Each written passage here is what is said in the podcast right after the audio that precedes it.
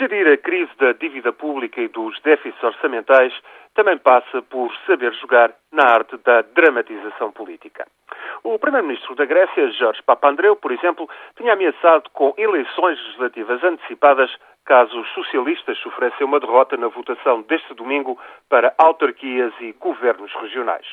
A ameaça fez subir ainda mais as taxas de juros da dívida grega, mas ainda assim, numa situação já tão desesperada, Papandreou arriscou. A ameaça de Papandreou soava, no entanto, a oco, mas servia-lhe para reivindicar legitimidade política. Agora declara-se satisfeito com os resultados da primeira volta.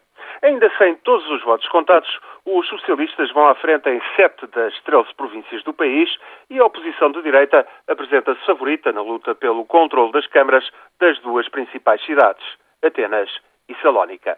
Fica quase tudo para a segunda volta, mas é quanto basta para o governo declarar que os gregos apoiam as medidas de austeridade impostas na sequência do pedido de ajuda em maio à União Europeia e ao Fundo Monetário Internacional. Contudo, a abstenção superou os 40%.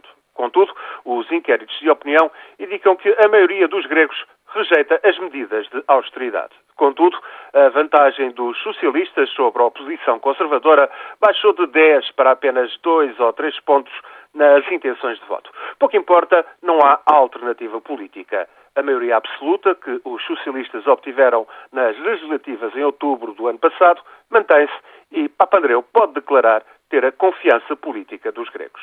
Já na República da Irlanda, onde a situação financeira ainda é pior, o risco político continua a subir.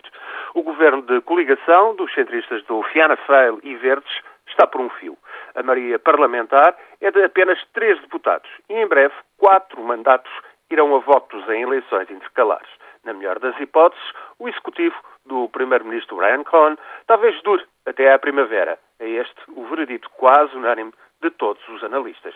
Por cá, é o que se sabe. Quando chegarem as andorinhas, é formalizada a crise política e aguarda-se por eleições. Em termos de risco político, portanto, Portugal e a República da Irlanda estão pior do que a Grécia. Portanto, o risco de insolvência agrava-se. É a verdade, no e crua.